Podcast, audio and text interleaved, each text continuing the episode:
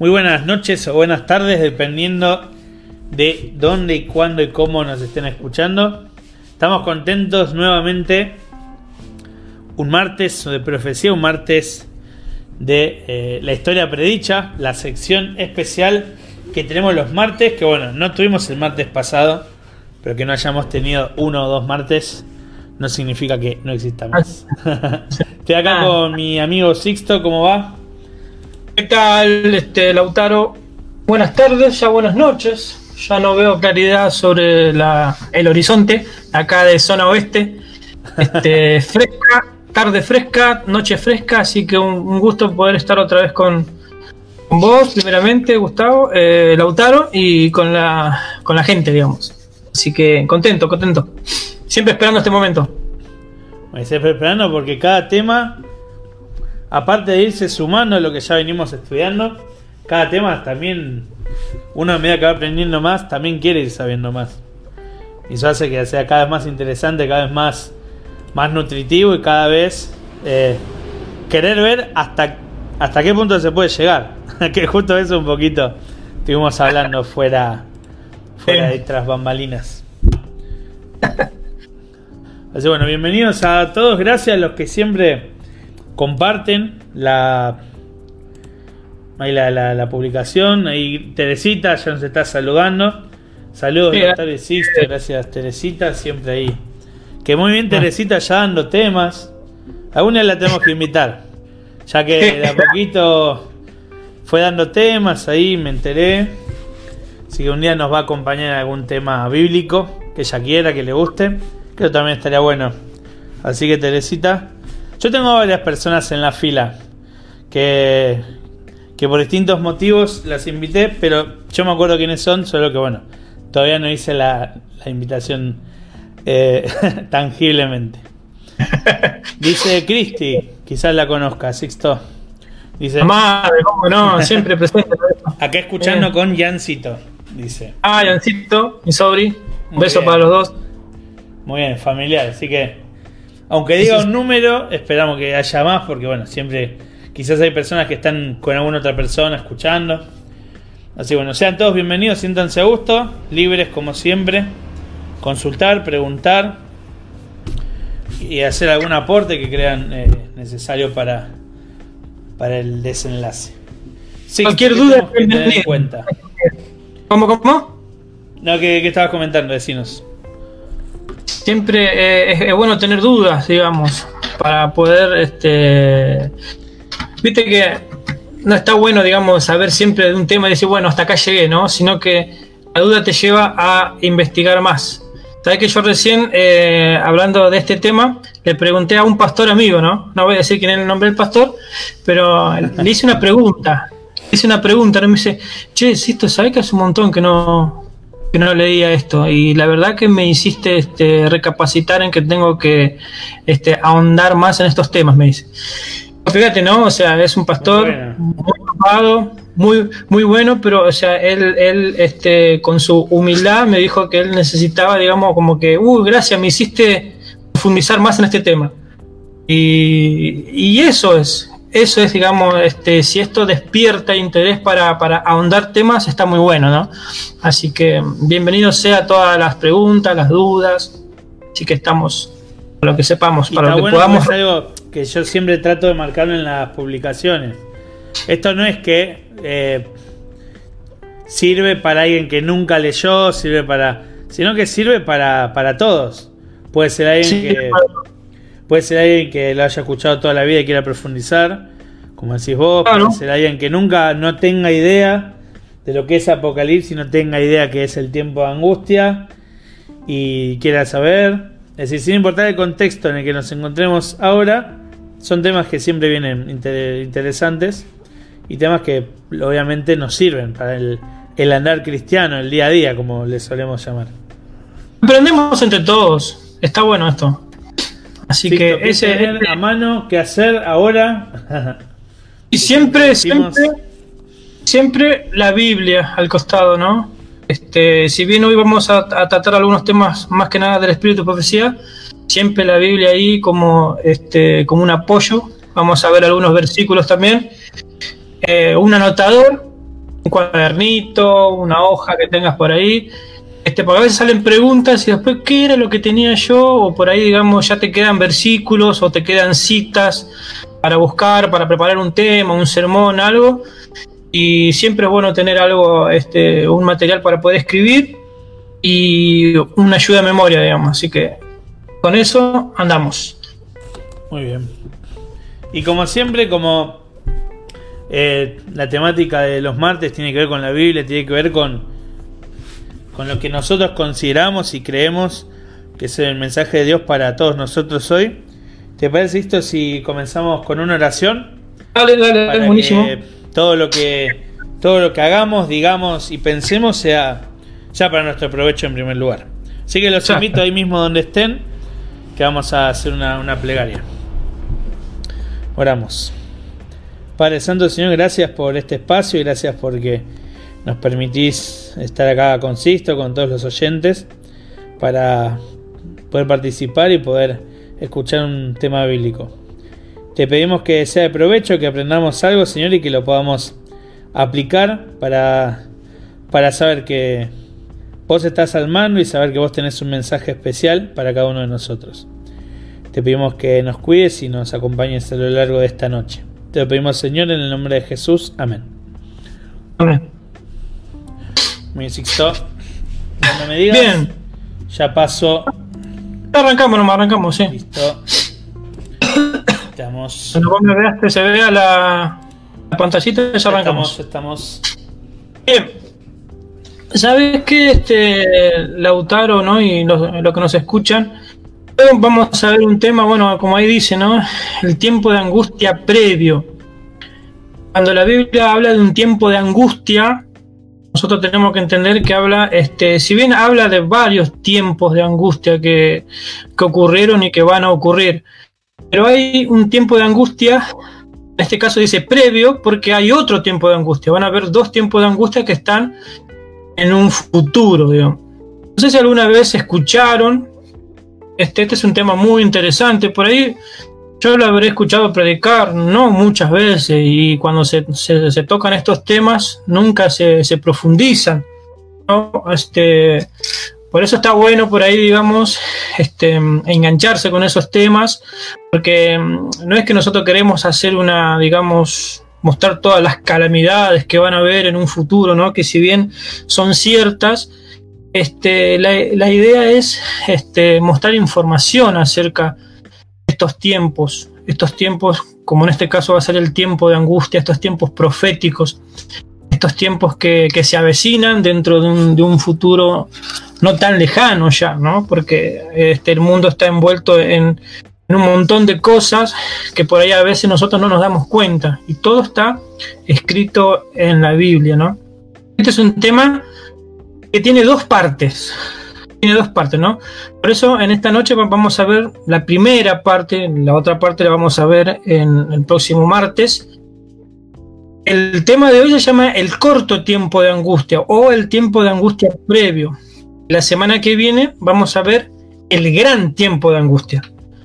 O sea, son dos, este, dos momentos en la historia futura que viene donde el pueblo de Dios va a atravesar estos tiempos este, que son, digamos, este, espectaculares desde el punto de vista donde vos lo mires. Obviamente, si estás del lado de Dios, vas a tener una perspectiva. Pero si estás del otro lado, que por ahí vos no querés saber nada de Dios, no vas a ser neutral. No es que, ay, no, a mí no me interesa esto total, yo no tengo nada que ver, no, no. Van a haber dos bandos nomás en un tiempo final que van a haber 5, 6, 7 bandos, no están los que están la gente que está del lado de Dios y la gente que está del lado de un eh, enemigo. Indirecta, directamente, no van a haber este, más de dos posiciones, o con Dios o contra Dios. Eso hay que tenerlo en claro, porque uno dice, no, bueno, yo no voy a ser partícipe, ¿cómo me voy a tirar contra Dios? El tema que va a haber un momento donde el mundo va a tener que elegir. Vos vas a tener que elegir, ¿no? Entonces son tiempos que nosotros tenemos que conocerlos, ¿no? conocerlos, respetarlos, estudiarlos, eh, tener un, digamos, este, un mínimo conocimiento de lo que va a acontecer en un futuro, ¿no? Como habíamos dicho, este, mm, la Biblia proporciona elementos para que nosotros podamos entender estos tiempos. Yo siempre les dije algo interesante que lo descubrí de varios autores. En la historia siempre se vuelve a repetir. Y cuando es historia profética, a veces las profecías se aplican a, dos o tres periodos el tiempo de la historia. O sea, no, es que se encapsula en la primera interpretación. La misma escritora inspirada Helen de White dice que varias profecías tienen dobles o triples cumplimientos. Y esto después ahora lo, lo vamos a analizar. Por ejemplo, está el magistral, porque es, el, es, el, es el, padre de todos los sermones, ¿no? Como lo que es Mateo 24. Yo creo que muchos estamos familiarizados de lo que es este eh, sermón escatológico de Jesús mismo. Una vez un pastor me dijo, cuando, cuando vos escuches, eh, o sea, leas las cosas proféticas que dice Jesús, petale mucha atención. Eso siempre me quedó, ¿no? Entonces acá el predicador de este mensaje profético escatológico de Mateo 24 es el mismo Jesús. Fíjate que hace una, en Mateo 24.9 dice lo siguiente, entonces os entregarán a tribulación y os matarán y seréis aborrecidos de toda la gente por causa de mi nombre. Muchos toman esta, o sea, esta tribulación como que esto ya este, aconteció ya, ¿no? Como que esto ya ocurrió en la Edad Media, después se fue intensificando, ¿no? Pero esto como que acá habla acerca de como una, como una corta tribulación, no es la gran tribulación, ¿no? Pero fíjate lo que dice en Mateo 24, versículo 21. Dice, porque habrá entonces gran tribulación, al no ha habido desde el principio del mundo hasta ahora ni la habrá. Los comentaristas, este, los, los teólogos, hablan acerca de que, de, que, este periodo se está refiriendo a cuando el, cuerno pequeño persiguió a la iglesia. Pero Elena de Guay va un poquito más allá. En el libro Conflicto de los Siglos, ella dice que esta tribulación o esta angustia, porque en Daniel la palabra angustia, angustia se puede traducir también como tribulación, porque esta gran angustia también va a ocurrir en un futuro. Quiere decir que tiene dos o tres aplicaciones, ¿no? Pero la gran aplicación es la, es la aplicación final y ahora lo vamos a ubicar en una línea de tiempo. Jesús estaba hablando de una gran tribulación. Primero fíjense que habla acerca de una tribulación, parece una tribulación chiquita, y donde dice, y os matarán. Acá en esta tribulación todavía pueden matar a los hijos de Dios, pero en esta gran tribulación, en esta gran angustia, acá ya no muere nadie. Y ahora vamos a ver este, algunas eh, características, ¿no? El profeta Jeremías habla también en, Jeremías 30, el versículo 7 dice lo siguiente, fíjate que lo que dice. Ah, dice, cuán grande es aquel día, tanto que no hay otro semejante a él. O sea, está hablando de un terrible día, tiempo de angustia para Jacob, pero de ellas será librado. No sé si algunos se acuerdan por qué le dicen tiempo de angustia para Jacob. Igual este, que, este es el, gran tiempo de angustia, nosotros lo vamos a ver el próximo este, el próximo martes. Hoy vamos a ver el tiempo de angustia previo, o sea, previo a esta gran angustia que le sucedió a Jacob, ¿no? que estaba, era una prefigurización, prefiguración de lo que va a ser en el futuro, digamos, ¿no? Entonces, la pregunta es, yo no sé si alguna vez escuchaste, hablar de este tema. Entonces, por eso nosotros queremos posicionarnos en una línea de tiempo imaginaria como veníamos haciendo, ¿se acuerdan que entre dos o tres encuentros atrás vimos como una línea de tiempo donde nosotros podíamos ir marcando ciertas cosas que iban a ocurrir, ¿no? Vamos a ubicar temas proféticos y este tiempo de angustia previo también tiene, este, como es, tiene una, un, un lugar en esa línea. Pero, ¿sabes lo que significa angustia, Lautaro? Lo busqué en el diccionario. Porque nosotros estamos hablando de un tiempo de angustia, ¿no? No suena nada bueno. no suena nada bueno. Y busqué, y dice así, ¿no? Estado de intranquilidad o inquietud muy intensas causado especialmente por algo desagradable, como decías, ¿no? O por la amenaza de una desgracia o un peligro. Esta, esta definición es tal cual lo que va a pasar el pueblo de Dios en un futuro. Se va a, va a haber intranquilidad, haber inquietud intensa, muy intensa, ¿no? Porque algo desagradable va a acontecer en este mundo. se va a sentir amenazado por una desgracia o por un peligro.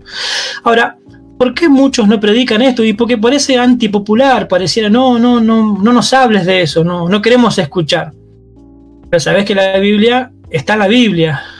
Y cuando estos temas se repiten muchas veces, quiere decir que nosotros le tenemos que prestar atención no por el miedo que nos puede causar, no porque, bueno, o sea, para que no suframos antes de tiempo, ¿no? Sino porque cuando hay una angustia hay una salvación también. Cuando hay, cuando, cuando, hay un peligro hay un lugar de paz. Cuando hay muerte hay un lugar de vida. Entonces, Dios quiere que veamos las dos partes de la moneda, ¿no? Pero estos temas tienen que ser eh, tocados, ¿no? Como, como, como dijimos, hoy vamos a estudiar la primera parte de la historia en donde el pueblo de Dios en un futuro sentirá una angustia donde nunca la sintió. Donde por acontecimientos en el ámbito mundial, el pueblo de Dios se sentirá acorralado. Habíamos visto una línea de tiempo más o menos así, ¿se acuerdan? Ahora ya está un poco modificada, digamos, porque yo quería resaltar los, los puntos, digamos, para que podamos ver. Este es el tiempo de gracia. El tiempo de gracia cuando ya termina, ya el que es salvo es salvo, el que está perdido está perdido, ya no hay vuelta. Digamos que ningún salvo se puede perder, ni ningún perdido se puede salvar. Cuando ocurre este tiempo de gracia. Obviamente este tiempo de gracia nadie sabe cuándo va a ser. Pero nosotros, digamos, por el espíritu de profecía, por la Biblia, podemos este, llegar a algunos indicios. ¿no? Este, el, fin del tiempo de gracia es igual a cuando en Apocalipsis se dice que los cuatro ángeles sueltan los vientos. Los vientos es que ahora están retenidos, esos vientos de tempestades, de guerras, de peligro, de hambre, de hambruna, de todo, están retenidos. O sea, Dios está deteniendo todavía esos, esos como es, esas tempestades están siendo retenidas ¿no? por un poder espectacular como lo es el poder de Dios. Si no fuera por el poder refrenador, ahora arrasaría con todo. ¿no? Por eso hoy están siendo retenidos, todavía no, no fueron soltados, digamos. Entonces, fíjense que aquí podemos ver una reforma espiritual antes de que ocurra el tiempo de gracia, un sellamiento, ¿se acuerdan? El sello de Dios contra la marca de la bestia antes del tiempo de gracia, la lluvia tardía que va a ser la, manifestación del Espíritu Santo sin medida, para que se, para que se proclame la, eh, eh, el, fuerte pregón acá en el término de la obra, acá va a ser antes de que termine el tiempo de gracia, se va a ocurrir el famoso fuerte pregón, que va a ser que es el último llamamiento de Dios, como lo dice el, libro El conflicto de los siglos, ¿no? Es el último llamamiento. El último. ¿Por qué el último? Porque después de ese ya no hay más nada. Entonces después viene un zarandeo, es producido porque, digamos, este, la condición espiritual de, de muchos o millones, o sea, van a tener que decidir si por un lado o por el otro, ¿no? Este, a conciencia de los acontecimientos que están ocurriendo. Y fíjense lo que dice acá, que dice tiempo de angustia previo. Pero el tiempo de angustia previo si bien es simultáneo, ¿no? Con todo esto, nosotros lo vamos a ubicar justo antes. Hay varias citas del Espíritu de Profecía que dice que justo antes el fin del tiempo de gracia va a ocurrir un tiempo de angustia. Fíjense que está entre las leyes dominicales, de lo que hablamos hace dos martes atrás, entre el tiempo de gracia. Entre estos dos va a ocurrir algo interesante y hoy nosotros vamos a tratar lo que va a ocurrir en este tiempo. En este tiempo, obviamente nosotros no hay una fecha exacta para definir cuando es el tiempo de gracia, pero fíjate que tiene que ver la ley dominical. La ley dominical está un tiempo antes del fin del tiempo de gracia. Y entre la ley dominical el fin del tiempo de gracia está el famoso tiempo de angustia previo. Si bien están todos estos acontecimientos, ¿no? Este tiempo de angustia dice que este sería el pequeño tiempo de angustia, ¿no? Porque fíjate lo que está acá. Está que angustia de Jacob, que este sería el gran tiempo de angustia. ¿Se acuerdan que Jesús dijo en alguno va a haber angustia? Pero va a haber un tiempo de angustia terrible, angustia de Jacob, que esto lo vamos a ver el próximo martes, que van a ser cuando estén cayendo ya las plagas, las siete últimas plagas. Fíjense que va a ser después del tiempo de angustia, va a ser justamente después de un decreto de muerte, que eso también lo vamos a ver el próximo martes, en simultáneo con la huida de las, de las pequeñas ciudades, ¿no? donde va a haber persecución, ¿no? pero donde va a haber una liberación. Entonces yo, les quiero contar la historia trágica solamente, porque después de este caminar, este tiempo de angustia que va a atravesar el pueblo de Dios, va a haber una liberación.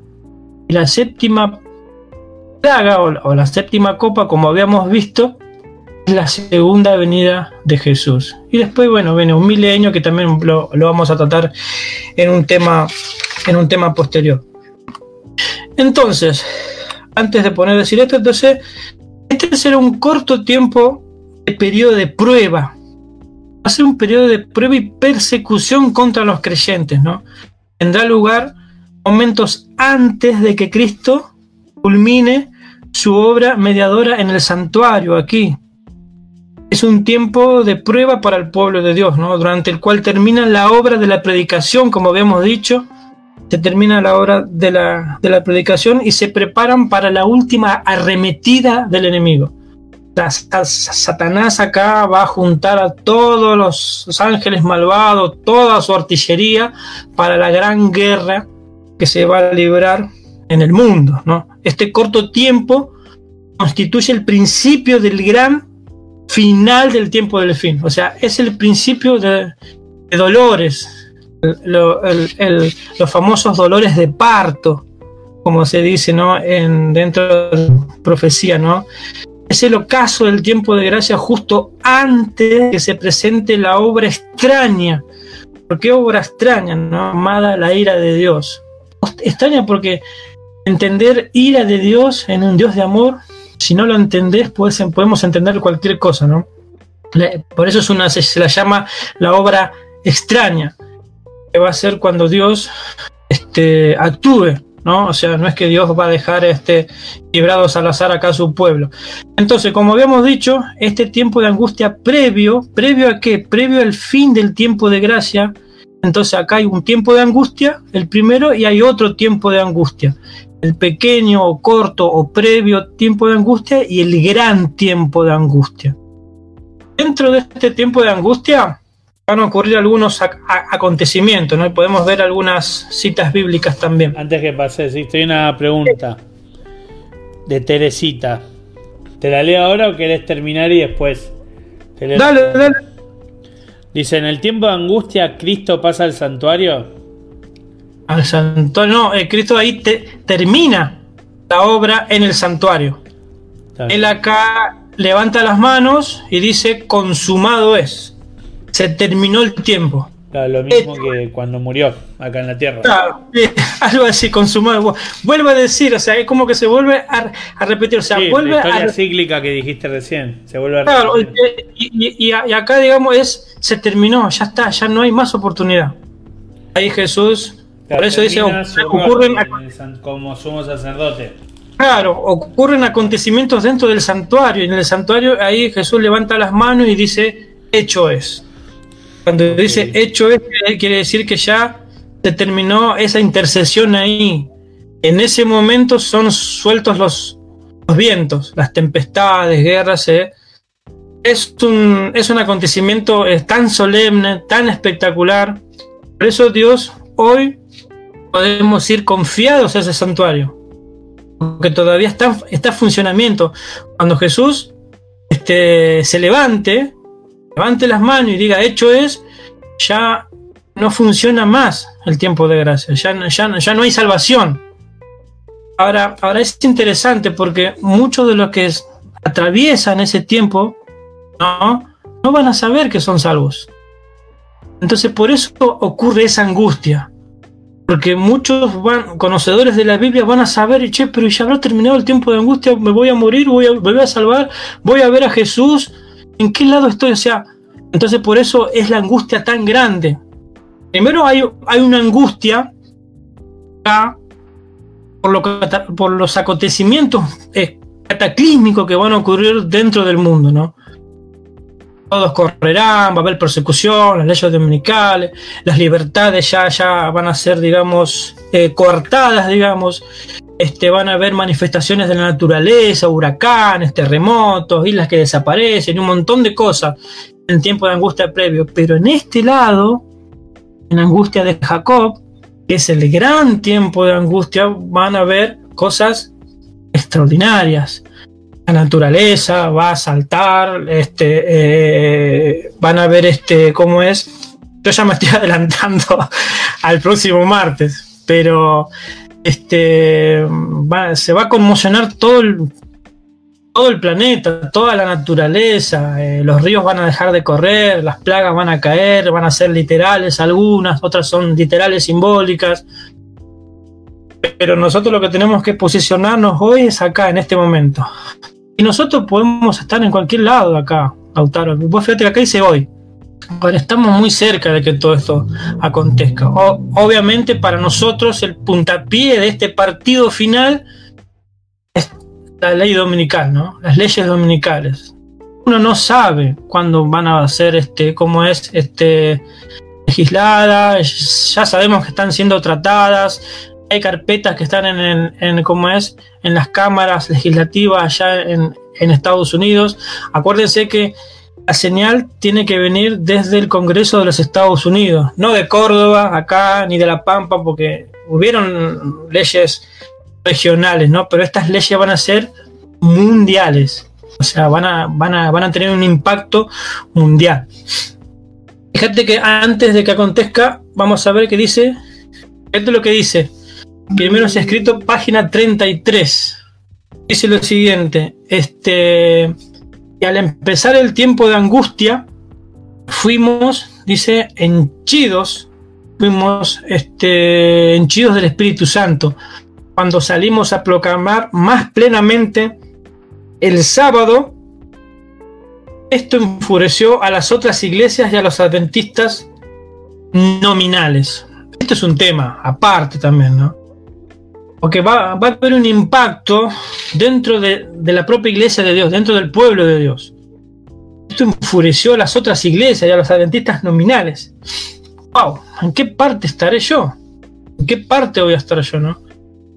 Este tiempo de angustia que está diciendo acá no es del segundo tiempo de angustia, sino del primero. Fíjate que dice que el comienzo del tiempo de angustia mencionado o sea, la, cita que leímos recién, entonces no se refiere al tiempo cuando comenzarán a ser derramadas las plagas, o sea, en el tiempo de angustia de Jacob, no, sino que a un corto tiempo, a un corto periodo, precisamente antes que caigan, mientras Cristo, mientras Cristo está aún en el santuario, ¿no?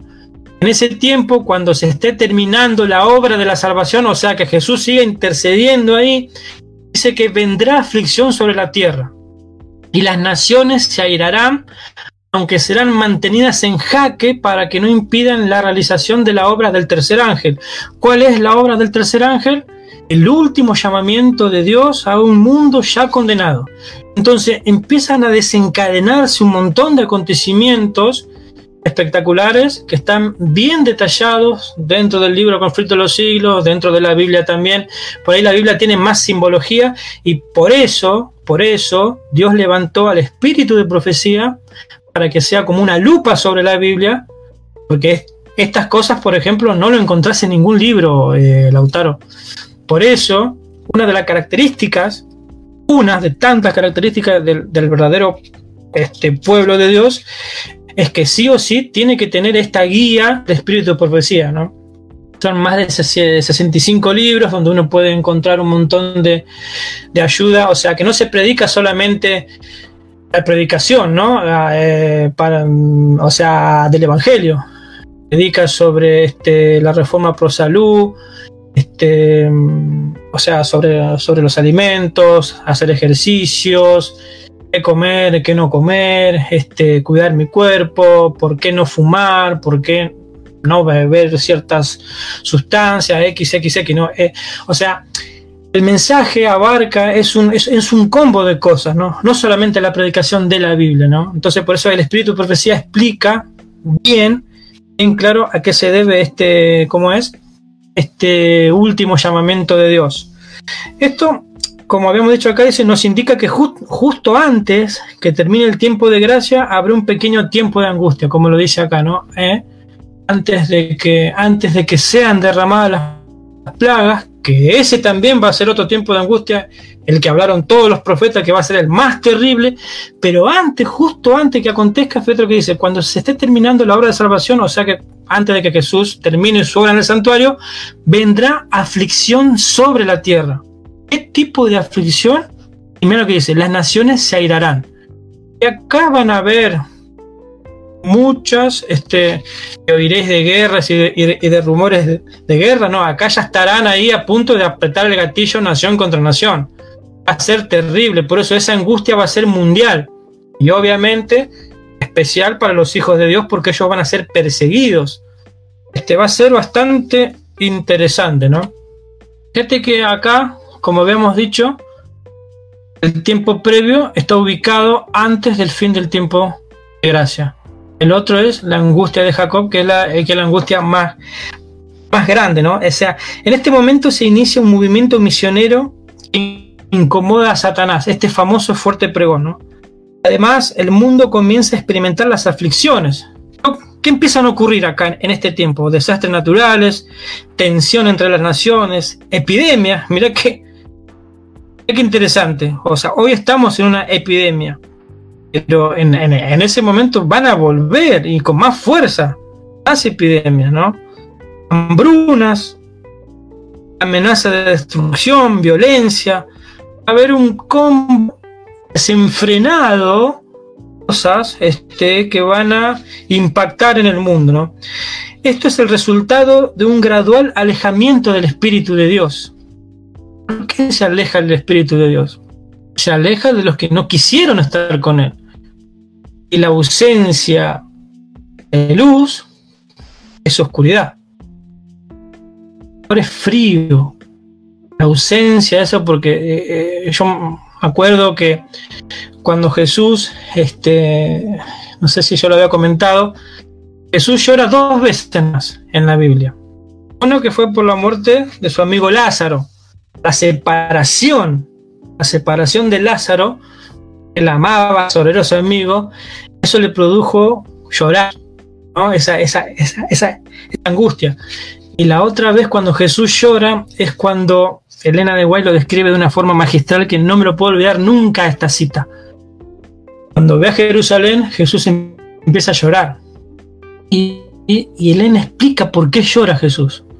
Dice que él explica, eh, Elena explica que él, llora porque en su mirada profética empieza a atravesar las eras hacia adelante, ¿no? Es a empezar los, los años, los siglos, y ve cuánta gente, tanta cantidad de gente que lo rechaza. El rechazar a Dios tiene consecuencias. Por más que uno diga, no, no, mira, yo quiero, no quiero ser parte de esto, no, no, todo tiene sus consecuencias, ¿no? Es por eso que esto va a ser el resultado de un gradual alejamiento del Espíritu de Dios, ¿no? Los incrédulos considerarán que los desastres y desgracias que irán incrementándose tienen por causa de ese grupo de religiosos que se distingue del resto de la humanidad, ¿no? Es así como tiene origen esta persecución contra el pueblo de Dios. Yo acá vine un poquito para atrás porque acá hay una persecución. Fíjate que comienza en las leyes dominicales. Hay una persecución que sigue hasta la liberación.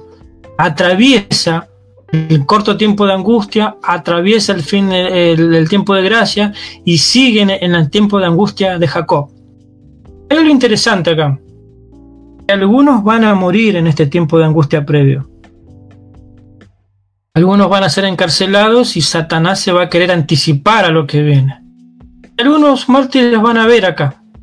Mm, no se habla de un gran número de mártires, pero que se habla de, algunos mártires que van a entregar su vida costosamente por Jesús. ¿eh? No, no, no, no es que eh, van, a, van a morir así sufriendo, no, o sea, van a morir entregando y convencidos de que ellos están haciendo, digamos, su obra hasta el final como lo hicieron miles y millones durante la gran persecución que hubo en la Edad Media, ¿no? Pero algunos van a morir acá. A diferencia que después del tiempo de gracia, acá ya no va a morir nadie. ¿Por qué? Porque Dios los va a cuidar de una forma especial y acá ya no va, no se va a necesitar de, de mártires. En cambio acá sí. ¿Por qué? Porque todavía el tiempo de gracia va a estar abierto y cualquier persona se puede salvar en el último segundo. Ahora vos me decís, ¿por qué ocurre esto? Porque Dios quiere y brinda la invitación a todo el mundo todavía. Por eso, este fuerte pregón, esta, esta gran terminación de la obra que va a ser el, el, super, digamos, este, la super predicación al mundo, muchos van a entrar en la, último minuto de la historia del tiempo de gracia, van a entrar. Así como le ocurrió, ¿te acordás al ladrón en la cruz? muchos van a entrar como ladrón en la cruz. En el último suspiro de su vida van a aceptar. Según nuestra concepción. Sí, bien merecido. Y merecido, sí. O sea, ¿cómo, señor? Yo estuve trabajando por vos tantos años y, le das a él la, la, la, el último, cuando te desechó toda su vida, él va a decir sí. Hay una parábola muy bonita que, que uno que trabajó todo el día le, le paga el mismo que trabajó solamente una hora. No sé si la, esa, esa parábola es genial. Tenían que cuidar la viña.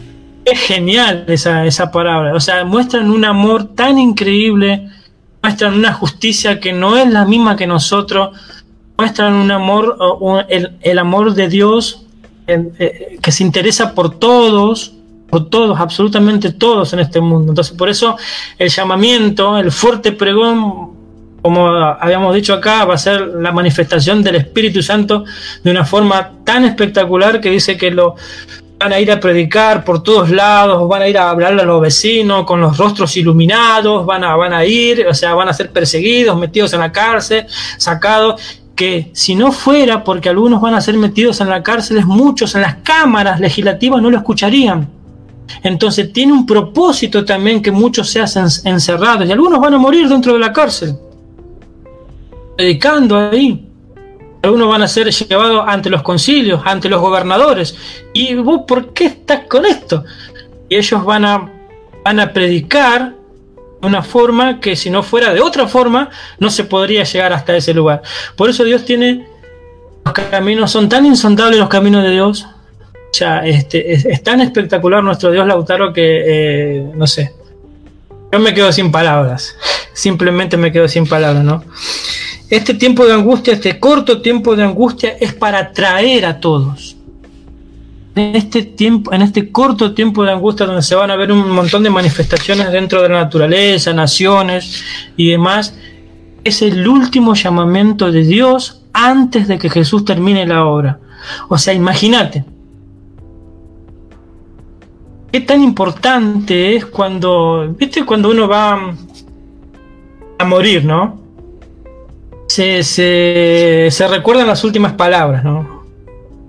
Yo creo que antes de que esto acontece, o sea, lo que se va a decir acá en este, en este tiempo va a ser el, último llamamiento de Dios, la, última invitación de Dios, ¿no? La última. Ya ahora, hoy, hoy nosotros tenemos la posibilidad, Lautaro, de, bueno, de, de aceptarlo hoy. Si tal vez vos lo estás escuchando y vos nunca has este, escuchado estas cosas, todavía tenemos tiempo. Hay tiempo y, ese es el mensaje que, también nosotros queremos dar acá, ¿no? Si nunca, nunca, nunca escuchaste esto, bueno, Dios te está llamando, Dios nos está llamando, ¿no? Entonces, ¿sabés lo que se va a preguntar acá? En este tiempo se va a preguntar ese, ¿por qué hay un grupo que no respeta el domingo como todos? Acuérdate que está la ley dominical acá. Porque ellos respetan el sábado, van a preguntar algunos. A mí nunca me explicaron eso. Entonces, Dios sabe que muchas personas todavía no, no habrán leído, entonces acá ya no va a haber más excusa. Porque el fuerte pregón va a ser para que a todas las estaciones del mundo, a todos lados, mediante todos los recursos que haya, llegue la predicación para que todos puedan decidir. En el último momento, muchos pueden entrar al arca todavía. Y eso es algo espectacular que viene solamente de Dios, ¿no? Ahora, dentro de este, este, yo ahora quiero leer algunas citas, ¿no? Dentro de este corto tiempo de angustia se destacan ciertos acontecimientos. Yo acá puse que durante este periodo acontecen hechos muy importantes, que algunos ya los vimos, pero nunca está de más poder eh, volver a, repasarlos, ¿no? se proclama más plenamente el sábado. O sea, ¿por qué adventista del séptimo día? Sábado. Acordate que en ese momento va a estar la marca de la bestia que dentro de varias particularidades es el domingo, porque van a haber leyes dominicales y un grupo va a respetar el sábado. ¿Por qué no? Si, ¿Por son como el salmón ustedes? ¿no? Dice, vi que el santo sábado es y será el nuevo separador entre el verdadero Israel de Dios y los incrédulos. Punto. ¿Por qué nosotros respetamos el sábado?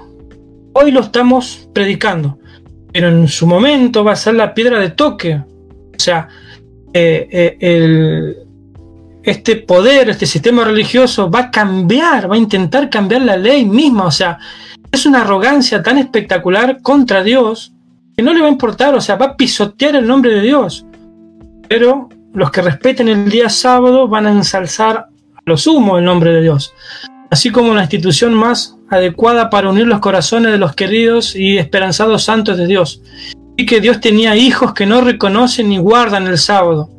No han rechazado la luz referente a Él. Fuimos henchidos del Espíritu Santo, salimos a proclamar más plenamente el sábado.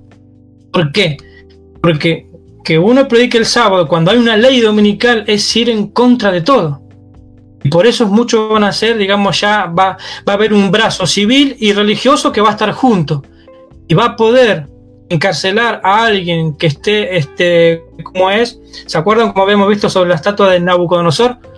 Eh, cualquiera que... Este, claro, acá, hoy, hoy por ejemplo no hay ese poder. No existe ese poder hoy. Yo puedo predicar y nadie me va a meter preso porque yo que algo distinto. Pero en un tiempo van a haber dos brazos. Hoy los, los, el brazo civil está por un lado y el brazo religioso está por otro lado. Cuando estos brazos se unan, los dos poderes se unan, van a imponer leyes que van a cortar la libertad. Y vos ya no vas a poder, este, como es, adorar al Dios verdadero. Porque este poder se va a encargar de que vos sufras. También vos, venís a la cárcel trabajando eh, en, domingo, vení para acá. Sacamos la casa, van a tener poder para sacarte la casa, no vas a poder comprar ni vender, no vas a tener trabajo, mm, ni vas a poder ir ni a la iglesia. Encima te vamos a meter preso y te podemos matar si queremos. Por eso va a ser una angustia grande en el pueblo de Dios. Por eso estas cosas se tienen que decir, ¿no? Este, nosotros no sabemos cuándo van a empezar a ocurrir todas las cosas. Volvemos a repetir que las leyes dominicales van a ser un detonante, van a ser el, inicio de todo, ¿no? Pero hasta ahí nomás nosotros no podemos ir más, porque la historia se explica sobre lo que ocurrió. Esto estamos hablando de cosas que todavía no, no, no, nosotros no lo vivimos, ¿no? Pero a, esta escritora eh, es autorizada por, por Dios, se le permitió descorrer el velo del futuro. Es una de las características que tiene la iglesia de poder futuro. Otros juegan a los dados. Nosotros podemos ver el futuro porque Dios así lo, lo hizo, el famoso espíritu de profecía.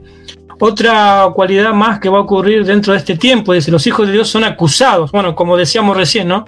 Los que honran el sábado de la Biblia serán denunciados como enemigos de la ley y el orden, como quebrantadores de las restricciones morales de la sociedad y por lo tanto causantes de anarquía y corrupción que atraen sobre la tierra los altos juicios de Dios.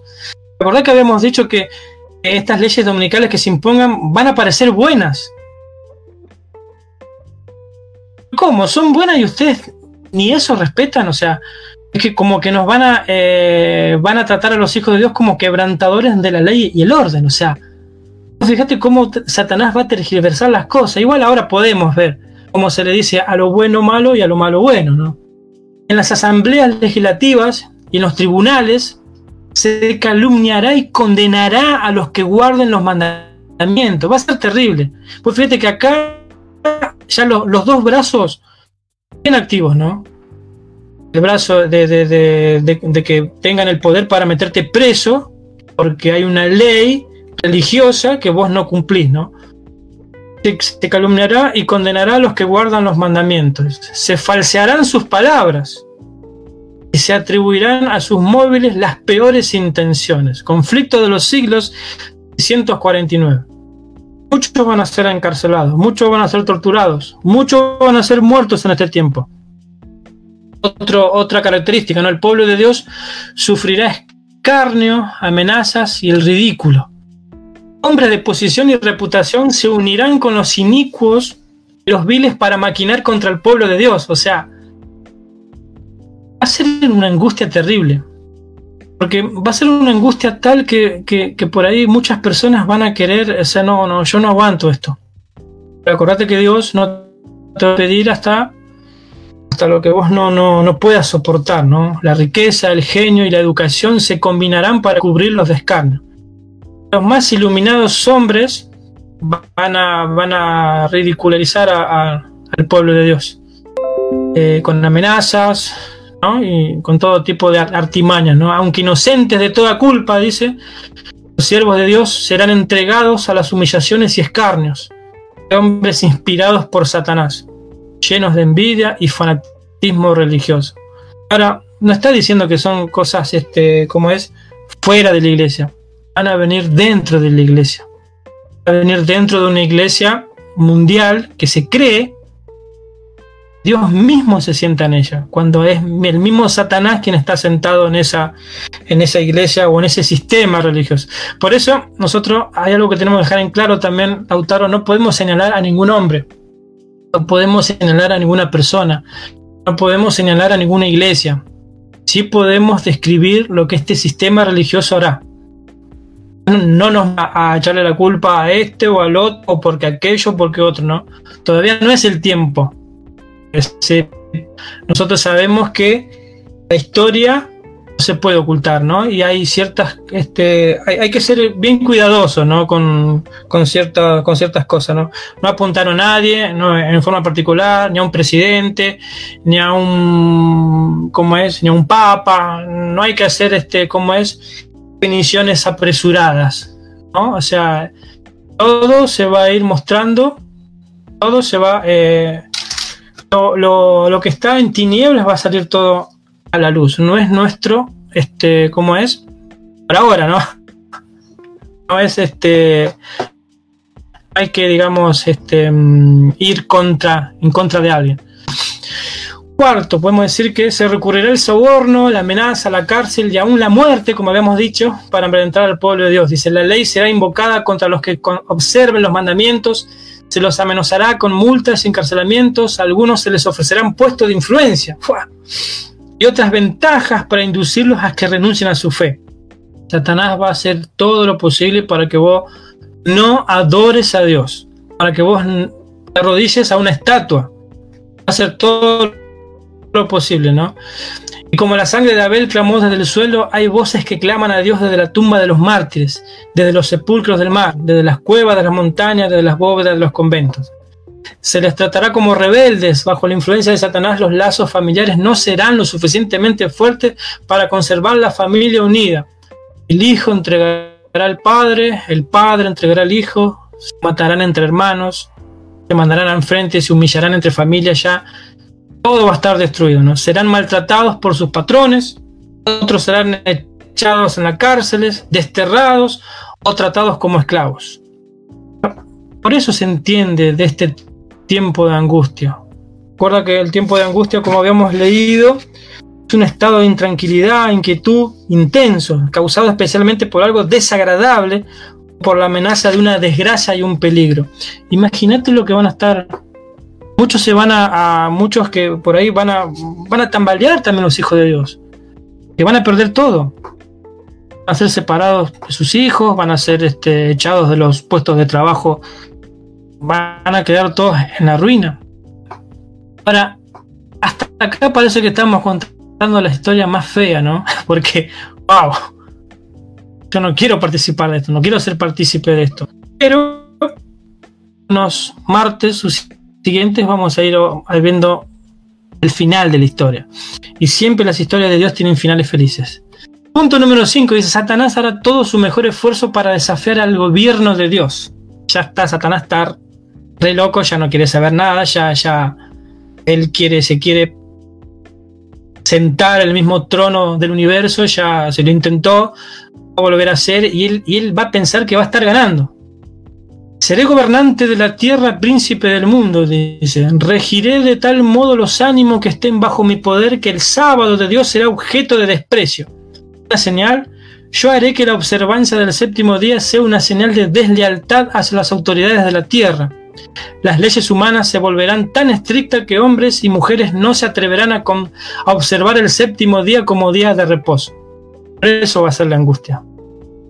Muchos van a querer este, salirse de la religión verdadera, muchos van a querer, digamos, Señor, ¿por qué me dejas? ¿Por qué? Se sentirán solos, se sentirán abrumados, pero Dios está con ellos, ¿no? Por temor a que falten el alimento y el vestido, se unirán al mundo en la transgresión de la ley de Dios y muchos no van a soportar.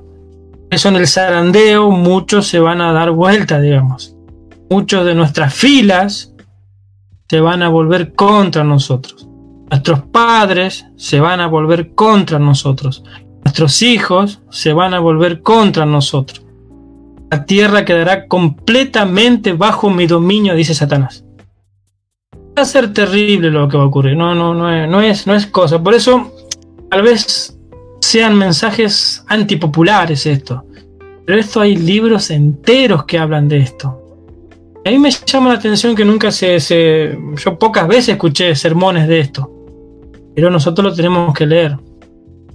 Y, lo último que podemos decir es que, bueno, dice, todos manifestarán su verdadero carácter y el zarandeo llegará a su fase final.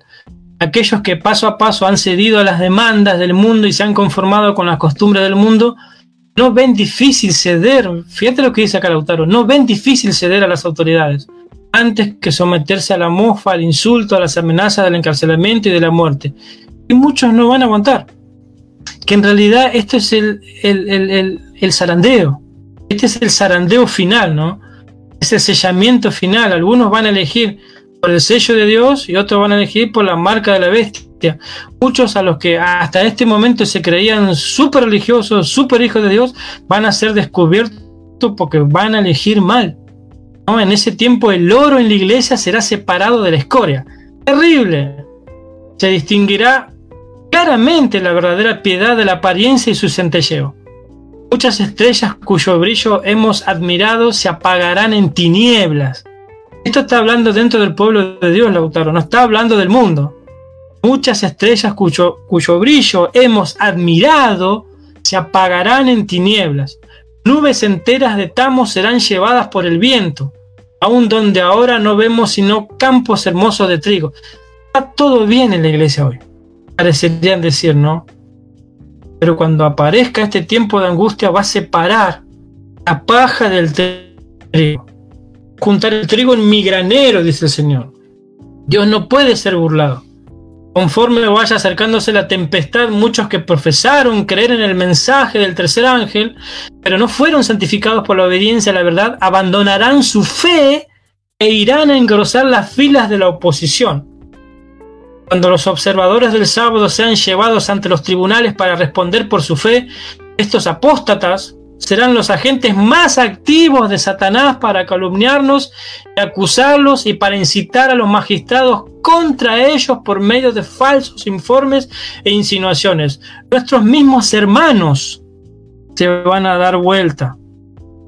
En realidad fueron los que se decían ser cristianos, que estaban en nuestras filas, estaban en las filas del pueblo de Dios, pero sin embargo cuando tuvieron la oportunidad para salirse y para perseguir al verdadero pueblo de Dios, no dudaron ni un segundo. Pero estas citas son bastante fuertes. Son reales estas citas. A Elena se le mostró el futuro. No es una invención de su mente, de nada. Dios le dio la, la capacidad, le dio el don profético a Helen de White para que la transportó hacia un futuro me acuerdo que ella en un momento dice, cuando ella ve las glorias de Dios, Señor, me quiero quedar acá. no, no, no, no, tienes que ir y volver a escribir todo lo que has visto. Ella fue llevada a un futuro, se le mostraron los oráculos del fin, se le mostró esta parte negra de la iglesia, pero también se le mostraron las glorias de la iglesia. El último punto que vamos a ver es la lluvia tardía llega a su fase final y el fuerte pregón conduce a la culminación de la obra. ¿Se acuerdan cuando, cuando comenzamos había una parte que decía del fuerte pregón? Las publicaciones distribuidas por los misioneros han ejercido una influencia, sin, embargo, muchos cuyo espíritu fue impresionado han sido impedidos de entender la verdad por completo o de obediencia. ¿no? Pero entonces los rayos de luz penetrarán por todas partes. Esto es Apocalipsis 18, ¿no?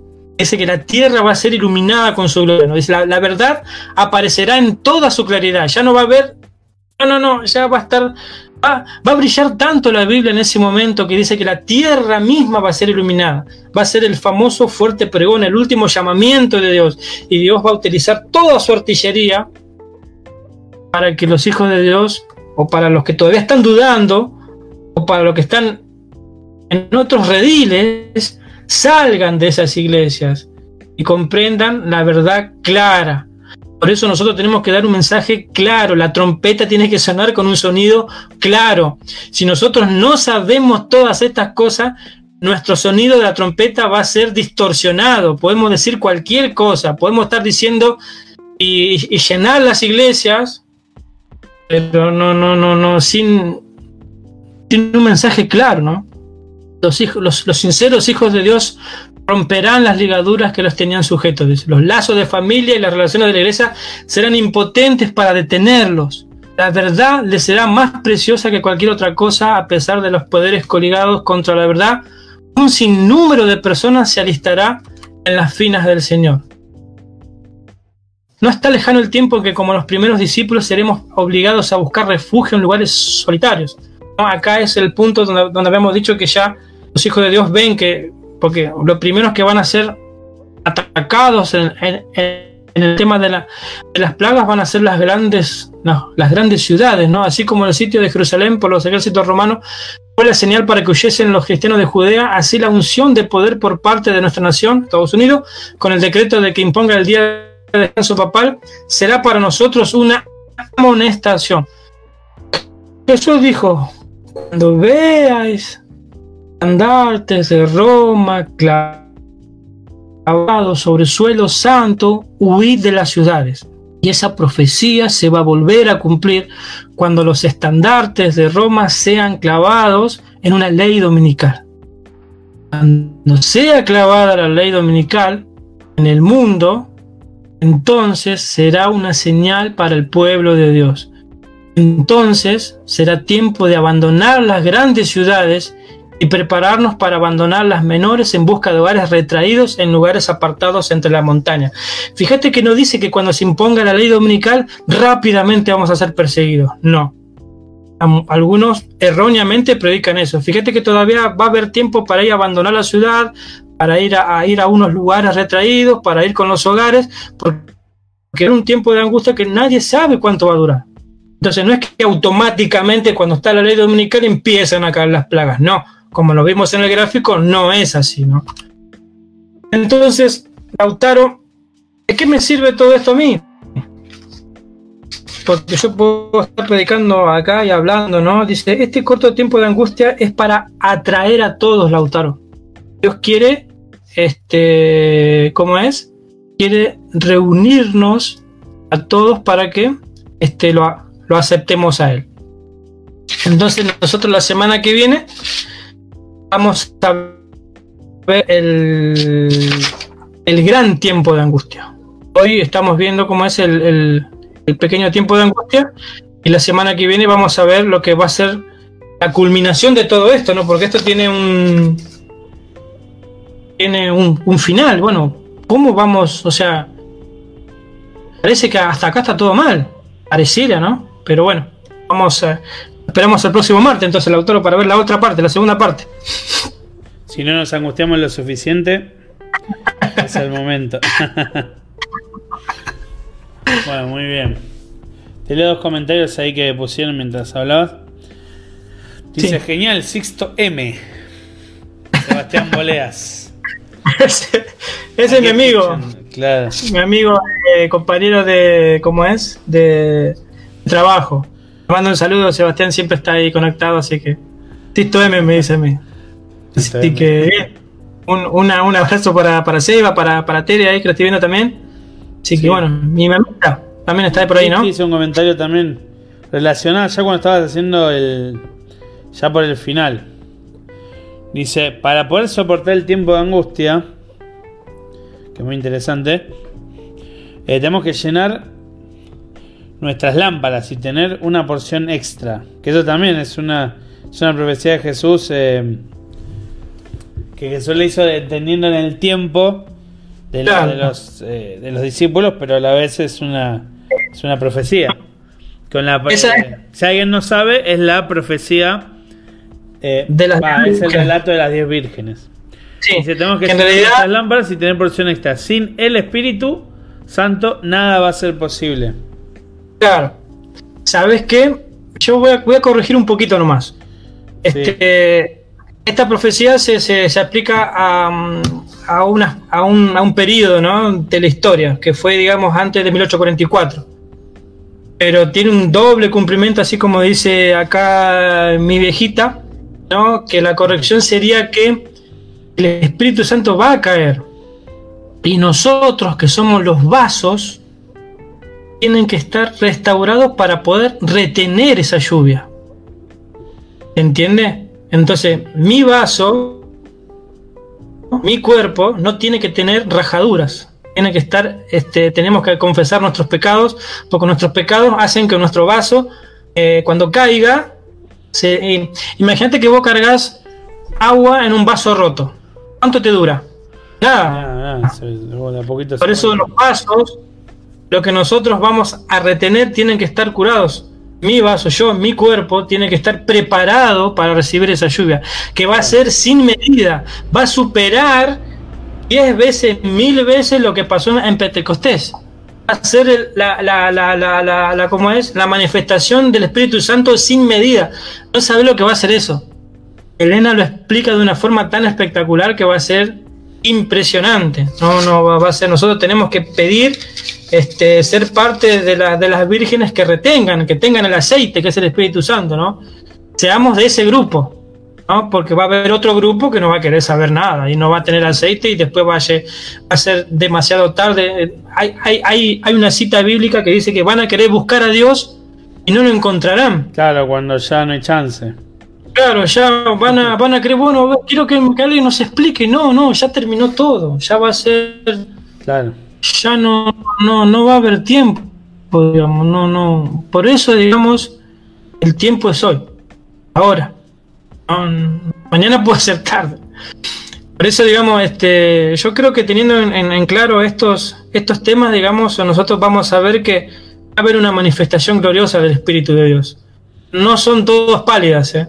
O sea, no nos quedemos con las pálidas, ¿no? Claro, hoy, tocó, hoy, tocaron las pálidas, digamos. sí, sí. sí. Cosa que. Claro, pero, no va a ser así. Todo en, dos martes, porque el otro martes vamos a ver la segunda parte de esta, pero en dos martes vamos a ver este eh, la segunda venida de Jesús.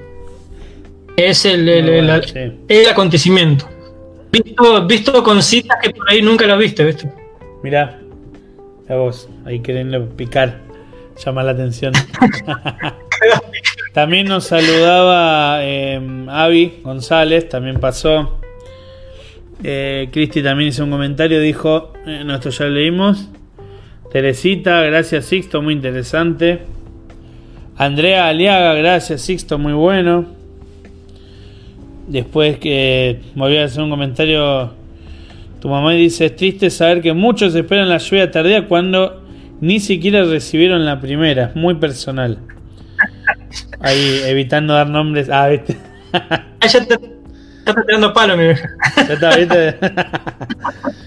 No, pero es verdad, es, es, una, es una realidad que. Este, va, vos, vos hiciste el comentario. Que quizás esperamos como. Esperamos ahí el, el, evento máximo. El tiempo de angustia, que la angustia no va a ser más que esto que vos dijiste, lo de no saber, ya habrá empezado, ya habrá terminado. Y, y quizás hay gente que, digo en general, ¿no? Que quizás ya estamos viviendo el tiempo de angustia porque no nos sentimos salvos. Y eso es por una cuestión de decir, eh, bueno, ¿por qué no me siento salvo? ¿Por qué no vivo conforme a la gracia? Y ahí es donde ya eso es otro tema que tiene que ver más con la lluvia temprana que quizás algún día podremos tocar. Sí, también lluvia temprana y lluvia tardía. Sí, eso, digamos, eh, por ejemplo, hay citas que dicen que nosotros podemos recibir ya la lluvia tardía. Claro, Nosotros tenemos pedir, la presencia. obviamente va a haber un hecho profético que está preparado para el futuro, pero eso no me indica que hoy no, yo no puedo recibir la lluvia tardía, yo puedo recibir hoy la lluvia tardía. Por eso dice, mi vaso, mi cuerpo tiene que estar preparado para recibirla.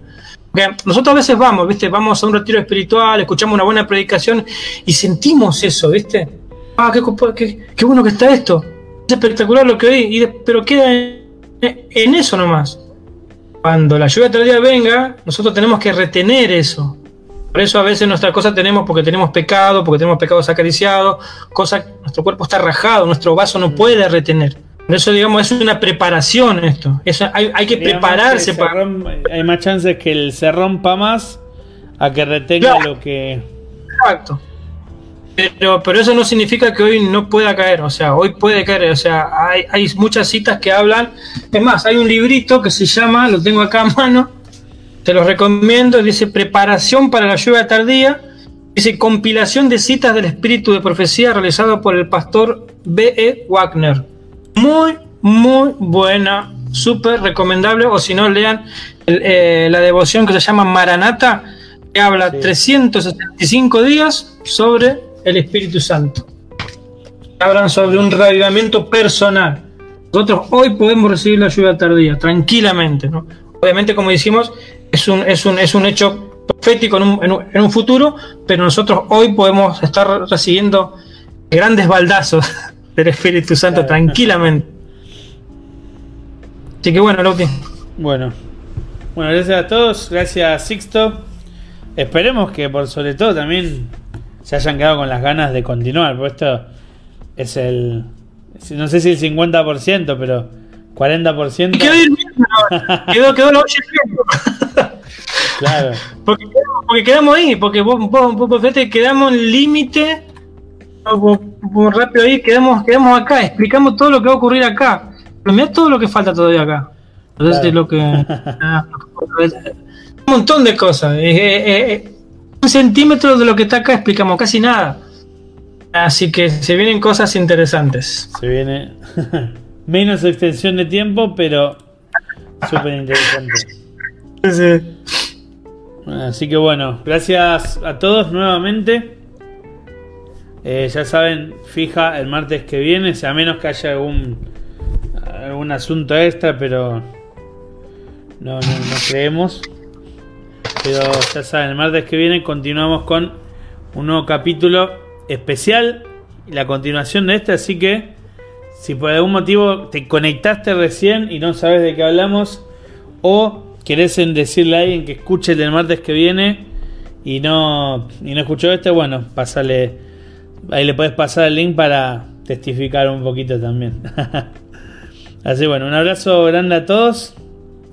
De parte mía, de parte de Sixto. Eh, deseamos que tengan unas buenas noches, que descansen y que bueno, pasen una linda semana y un lindo fin de semana.